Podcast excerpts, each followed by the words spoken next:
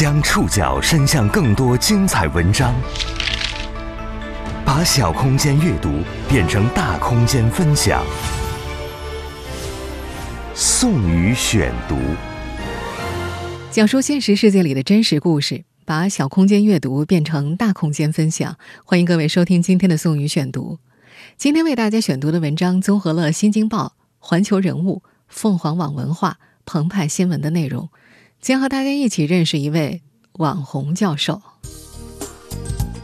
戴建业，在短视频平台上走红的网红教授。他是博导古代文学专业学科带头人，在拥趸眼里，他擅长用通俗易懂的话，绘声绘色地讲述晦涩难懂的古代诗词。草盛豆苗稀，种得个鬼甜。要是我种的这个水平，我绝不写诗。在质疑者看来。他过于活跃在互联网上，为了赚钱频繁走穴，到处捞金。面对重重质疑，戴建业很少在公开场合回应。已过耳顺之年的他说：“他最想做一个靠近真实的人，哪怕真实是粗粝的。”宋宇选读，今天和您一起认识戴建业，流量漩涡里的网红教授。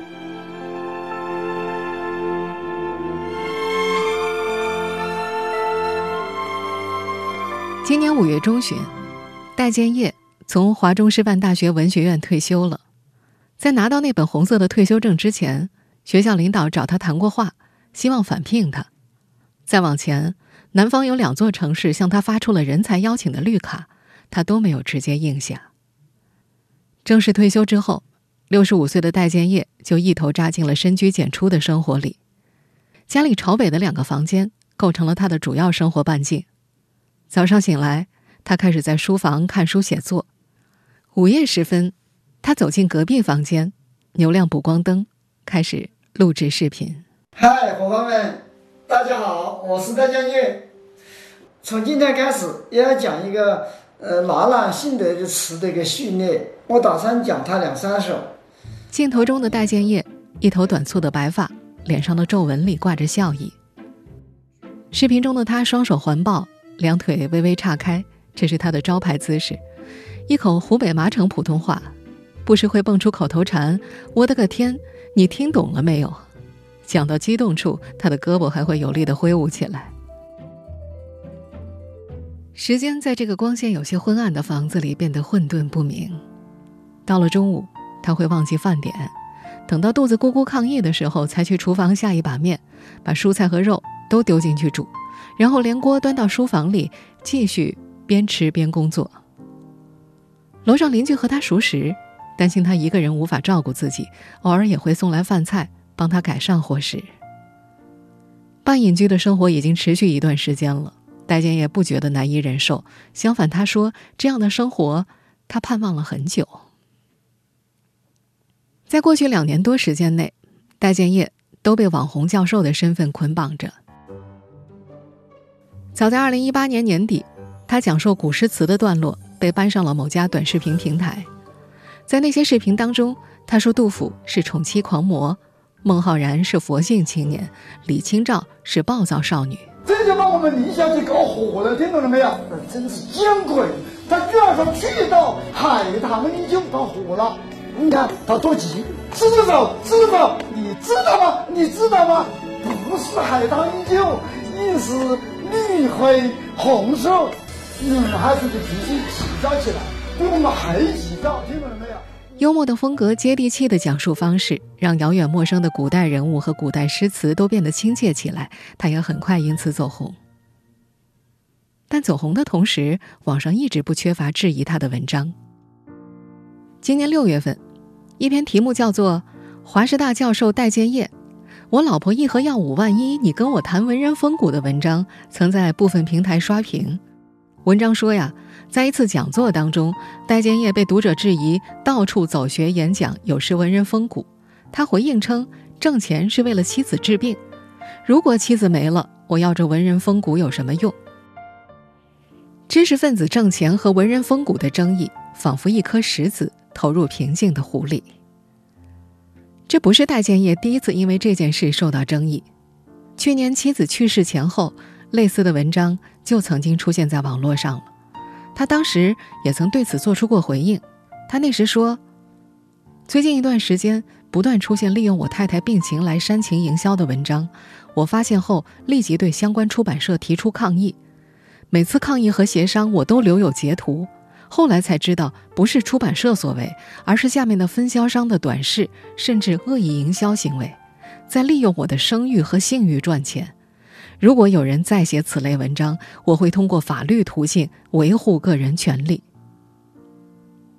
今年文章再次热传的时候，戴建业不再公开回应了。他解释，有些文章的后面附着他著书的盗版链接，他觉得如果回应的话，岂不是给乱写的人更多热度了吗？您正在收听的是《宋宇选读》，戴建业，流量漩涡里的网红教授。戴建业确实向朋友提起过天价药费，也曾在二零一九年五月份接受《环球人物》采访时提起过那段往事。五年前，他的妻子何小平被发现患了肺癌晚期，进行靶向治疗。当时的靶向药物泰瑞莎是自费药，还没有纳入医保，每盒药五万一千块钱。没有降价之前，一盒五万一，三十粒，每一个月就是一盒，一千七百块钱一粒。这件事被外界知晓，是因为戴建业在一次闲聊当中把药物发票拍给了大学同学李卫熟。李卫熟将这一段写进了自己的公众号文章里，呼吁降低进口药药价。当时适逢《我不是药神》电影大热，进口药价戳中了社会痛点，引发了不少关注。他的确在2019年接受媒体采访时说过，多接演讲是为了给太太赚医药费。我一般的过去很少接受演讲，现在这两年演讲的比较多，因为我太太病了，就是我感到。压力比较大，才做了些演讲。不过，在七月初接受《新京报》采访时，他澄清，自媒体文章中提到的在讲座上被质疑一事，纯属子虚乌有。至于文章中提到的那句“如果妻子没了，我要这文人风骨有什么用”，更是杜撰，他从来都没说过。身边很多师友都见证过戴建业陪夫人治病的那段日子。余祖坤既是戴建业的学生。也是文学院的同事，他记得师母何小平生病那几年，经常夜里发烧，戴建业把妻子送进医院，一守就是通宵。教研室的年轻同事想帮他守夜，替换他休息，被他不由分说赶了回去。二零二零年年初，何小平再次发病入院，医院距离华南海鲜市场仅五百多米，被疫情阴霾笼罩的武汉。人心惶惶。到了除夕下午，同事张三西听说何小平状况不好，就冒着风险给戴建业夫妻俩送去了年夜饭。张三七记得，当时戴建业就守在何老师旁边，他还记着何老师看到他们去很感动，那个下午他的眼睛都在发光。妻子何小平是二零二零年元宵节去世的。戴建业所在的文学院教研室的同事们一起帮忙操办了丧事。火化之后，他把妻子的骨灰带回家放置了半年才下葬。他说：“因为妻子最后一次去医院之后，就没再能回家。”旁人称赞戴建业是个好丈夫，他从来都不承认。他在2019年接受《环球人物》采访时就曾说过，自己年轻时的婚姻长满了倒刺。他和妻子是相亲认识的。他来自麻城农村，妻子是城里优渥家庭出身。刚开始，他们经常因为家务琐事和生活习惯吵架，甚至动了离婚的念头。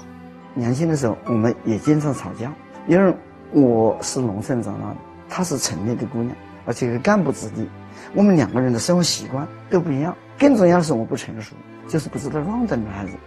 直到四十多岁，戴建业才开始反思家庭战争，才逐渐平息。慢慢我就成熟了些，说一个女人天天跟我同床共枕，她嫁给我了，我跟她吵个啥呢？是吧？少年夫妻老来伴，妻子生病时，他们之间感情变得更好，他也逐渐把年轻时说不出口的“我爱你”挂在嘴边上。我跟我太太结婚，一直到好多年，我很少说肉麻的话，说“亲爱的，我爱你”没有，但是得了癌症，我我才经常说。每夜晚睡觉，我到他床头上去，跟他聊一聊，有时候摸一下他的头，说：“宝贝，我爱你。”这样给他提供心理支持。但妻子还是在去年元宵节离开了。今年四月十五号是戴建业的六十五岁生日，那天，同事和学生们为他组织了一场小型的生日会。留在武汉的毕业生来了十二三个，都是戴建业指导过的硕士博士。既是学生又是同事的余祖坤记得，那天聚会，戴建业很开心，他像个老顽童一样戴着卡通生日眼镜，在学生们合唱的生日歌中，笑盈盈地切开一个双层蛋糕。自从妻子去世后，那是他少有的温暖热闹的时刻。妻子离世一年多后，戴建业退休了。退休后的戴建业，除了偶尔在 B 站上发自己讲授古诗词的视频外，更多时候都埋首书斋。他说：“成为网红的确让他亢奋过，但亢奋劲儿过后，他还是希望回归平静。”宋宇选读继续播出：戴建业流量漩涡里的网红教授。戴建业成为网红是一次偶然。二零一八年十月的一天。校园是一位年轻教师兴奋地告诉戴建业，他在抖音上火得一塌糊涂。戴建业第一次下载了这款 App，这才得知原来是十几年前超星名师讲坛随堂录制的视频火了，请一个短片片段，一天就收获了百万点赞。这些爆红片段出自戴建业在学校给本科生开设的一门“走进大诗人”的选修课，在视频里，他夸赞李白狂得要命。浪漫的要死，不是个当宰相的料子，听懂了没有？还将李白和杜甫的八卦。杜甫是李白的粉丝，慕名求见，李白赏脸让他见了一面。一见了以后，他对李白佩服死了。我不知道李白是吹牛逼吹得好呢，还是真的是风度迷人。反正是他就听了李白的话，跟到大哥一起，从河南洛阳出发，夏天里到河北、山东干什么呢？找仙人，采仙草，炼仙丹。更调侃陶渊明写诗很幽默。你看他那个诗，你要不认真读，你就不知道幽默在哪个地方。他第一句写的特别隆重，“种豆南山下”，你以为他种的蛮好，他突然来一句“草盛豆苗稀”，种的很鬼甜。要是我种的这个水平，我绝不写诗。你以为他肯定懒对吗？他不，他马上来一句“晨兴理荒魏”。待月荷愁归，他是天还不亮他就起来了，月亮出来了才回去，还是种那个鬼草生豆苗稀。那段时间，大学室友李卫熟发现，动不动就会刷到戴建业的视频，他觉得老同学是真的火了。机会伴随着名气纷至沓来，各种出版社和短视频平台也找上了他，开出了不菲的价格。同事张三七开玩笑说：“以前戴建业家呀是妻子管钱，他身上没什么钱。突如其来的名利让他亢奋，但到了后来，这种亢奋渐渐变得疲惫。戴建业不会开车，有时候办事会让张三七开车捎上他，他经常会在车里睡着，感觉他太累了。走红之后，戴建业经常会在路上被认出来。”有粉丝跟在他后面，用找仙人、采仙草、炼仙丹、对暗号似的吸引他回头。有时候出地铁会被人围着照相。他在接受媒体采访时说：“一个人不能红得太久，铁因冷却而变硬，人被冷落才清醒。”另一方面，戴建业也开始审视流量的意义。他在 B 站上开设了账号，成了签约 UP 主。他发在这里的诗词课。留言区里近乎零差评，但年轻粉丝也不总是买他的账。除了讲授诗词课，他也在平台上分享自己对升学、对就业、对恋爱和婚姻的价值观。他也像很多上一辈一样，很热衷催婚。平台负责人曾经私下建议他不要提这个话题，可能会引起年轻人的逆反心理，但是他仍觉得要讲出来。他觉着两代人有不同的经历和境遇。他只说自己坚持的看法，不会去迎合别人。为什么戴建业会火？戴建业的很多身边人都没想明白。这样一门需要坐冷板凳的学科，与戴建业的马普口音和戏谑调侃的讲课方式，竟然混搭出一个出其不意的效果。宋宇选读继续播出戴建业流量漩涡里的网红教授。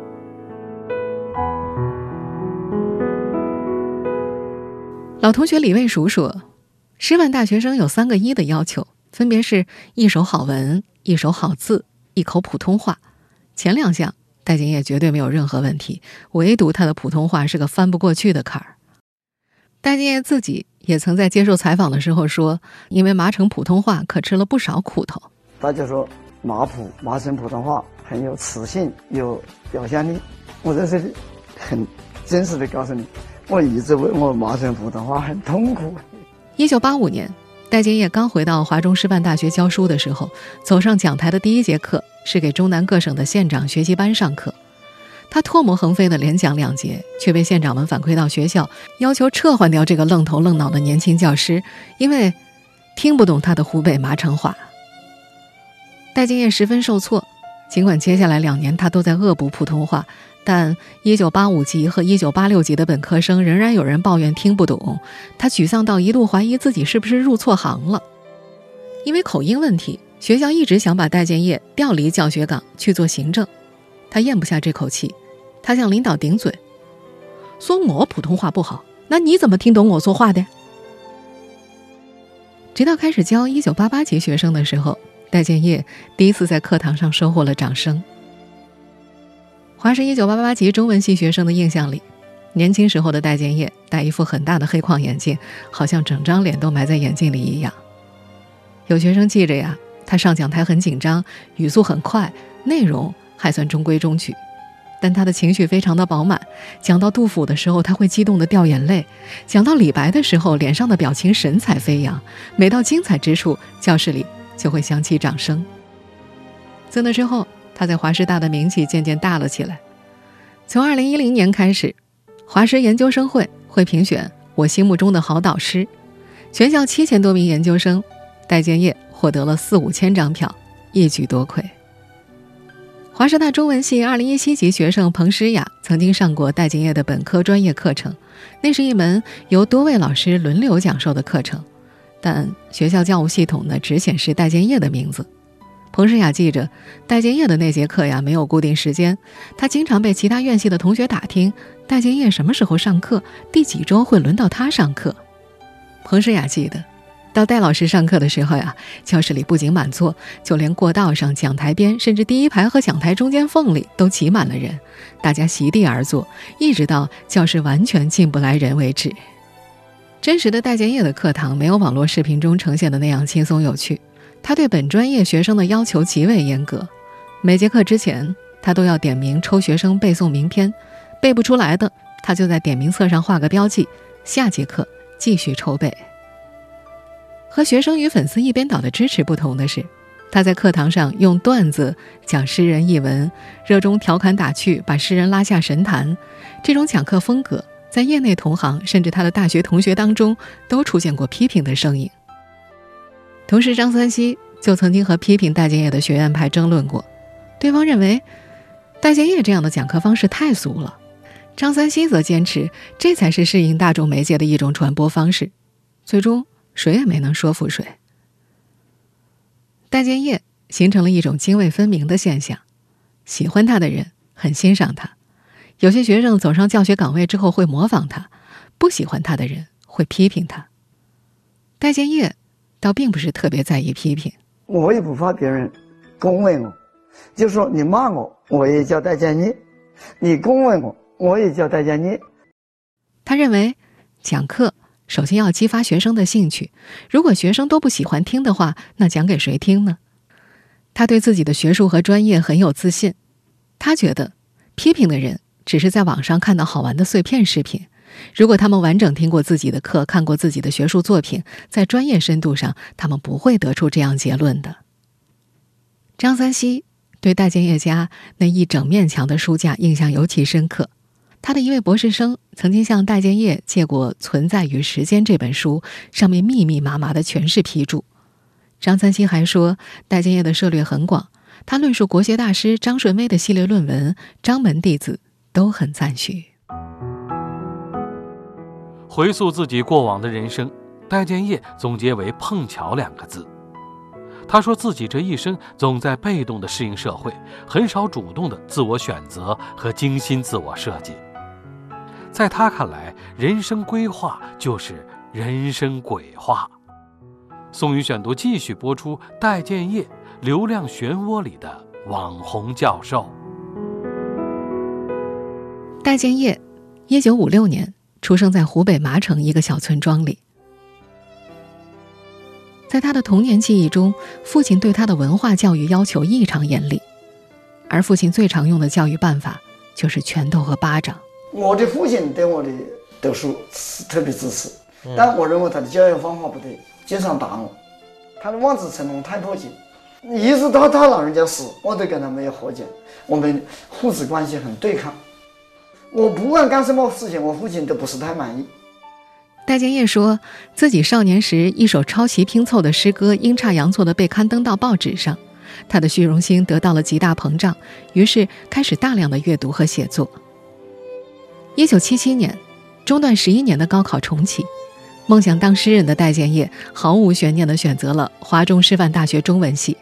尽管多年之后他才知道，他那时其实考了一个相当高的分数，原本是可以填报清华北大的。拿到录取通知书的前一天，是父亲下葬的日子。因为一直没有和父亲和解，直到今天，他也不确定自己是否满足了父亲的期待。那我觉得他肯定不满意。我不知道他要把我培养成什么样的人，我搞不清楚。大学是由李卫熟记的。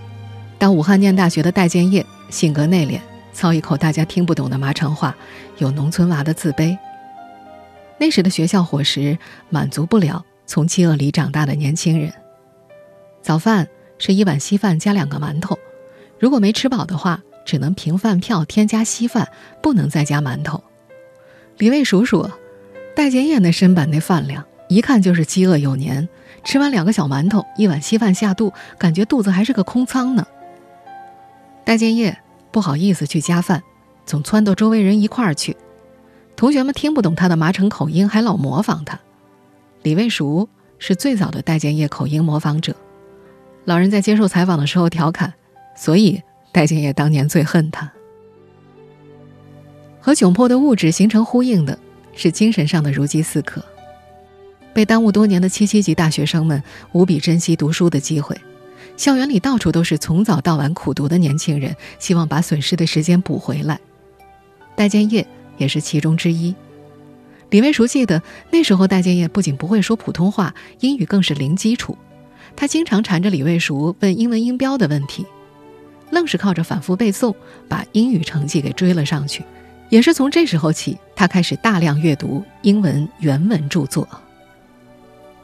英语可以靠记忆学哑巴英语，但普通话却是一个翻不过去的坎儿。毕业实习的时候，戴建业被分配到武汉一所中学，学生根本就听不懂他讲课。为了逃避毕业之后当老师，他去考了研究生，想着能拖一年是一年吧。可没想到，研究生毕业之后，还是走上了教书这条路。我觉得一直到现在，我总是被时代和某种命运裹挟着走，而不是自己的主动的选择。我在网络上很走红，也是很偶然的。意识到一生都在命运之舟上沉浮之后。戴建业索性决定不去做什么人生规划，他调侃说：“人生规划就是人生鬼话。”很多身边人都会用“率真”这个词来评价戴建业，说他的脾气啊和他的白发一样直。有一年元旦，在全校教师大会上，他作为教师代表，激烈直率地批评学校领导的工作。几年前，在文学院的一个活动上。戴建业径直走上台，指名道姓的当面指责一位领导。这些经历，身边朋友接受采访尚且犹豫，可戴建业谈起来却毫不避讳。熟悉戴建业的人说，他身上有一种蓬勃旺盛的表达欲，脑子里想到一个话题不吐不快，就打电话给某位好友，聊起来就是一个小时起步。曾经文学院的同事、好友谭邦和吐槽他。平时妻管严身上没有钱，打起电话来倒是大方的很。戴建业有一些固执的坚持，比如上电视节目绝不化妆，要以本来面目示人。四十岁那年，他还和自己约定，以后永远不说假话。他试图拨开真实中的不堪。同事张三希曾经劝阻他说：“现在还不是时候，各种各样的议论会干扰你的。”但是在二零一九年年底上海的一次公开演讲中，戴建业还是吐露了部分心声。他说：“男人好色，文人好名，这些劣根性他样样都没落下。不过，他所在学科的同事、朋友和同学都可以为他作证，虽然说不上高尚。”但大体上，他还算正派。他还说自己一生嫉恶如仇，敢说敢写敢做敢当，为此常常惹火烧身。有些话或许稍失偏激，但他们都出自自己的内心。有些事可能办得有欠妥当，可能全是因为自己缺乏经验。在那次演讲中，他还说，将来空闲的时候会写一篇比较长的自传。向世人袒露自己曾经有过哪些鄙俗之念，曾经干过哪些荒唐之行。他说自己讨厌那些装模作样的伪君子，自己既不想，更不会生活在谎言里。如今，退休之后的戴建业只感到时间紧迫，他要干的事情太多了。他打算继续深耕学术，想留下一些更有价值的著述。那些学术著述并不挣钱。但他还是想把它们写出来。他还在构思一部几十万字的文化类长篇散文。此外，因为是签约 UP 主，他还需要定期更新视频和直播。戴金业说，这段时间他几乎每天晚上都熬夜到凌晨两三点，直到最近有些失眠。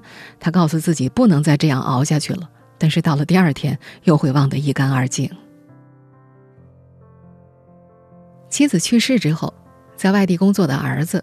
跟他联系更频繁了，经常会在晚上打来视频电话，关心父亲的生活日常。这时候，戴姐也往往会拿出父亲的姿态去叮嘱问候儿子的工作。直到视频那头传来小孙女甜甜的一句：“爷爷，我想你了。”他的语气才会瞬间温柔下来。曾有记者问过他，有过这样一段网红经历。希望在别人心目中留下一个怎样的形象呢？他这样回答：“我觉得一个人不要老想到别人怎么样评价你，你好好的干你自己的事，你干好了就行了，问心无愧。”以上您收听的是宋宇选读，戴建业，流量漩涡里的网红教授。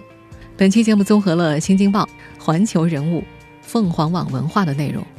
收听节目复播，您可以关注本节目的同名微信公众号“宋宇选读”。我们下期节目时间再见。